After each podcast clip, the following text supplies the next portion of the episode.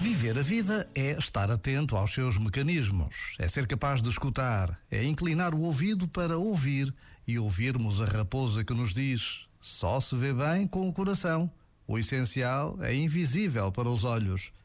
Mas para ouvirmos a raposa e o grilo e o carvalho e a vida que palpita, precisamos de nos tornar como crianças. Precisamos de aprender a nascer de novo a melhor forma que temos para nos equilibrarmos é conseguirmos concentrar-nos em alguma pequena coisa. Este momento está disponível em podcast no site e na app.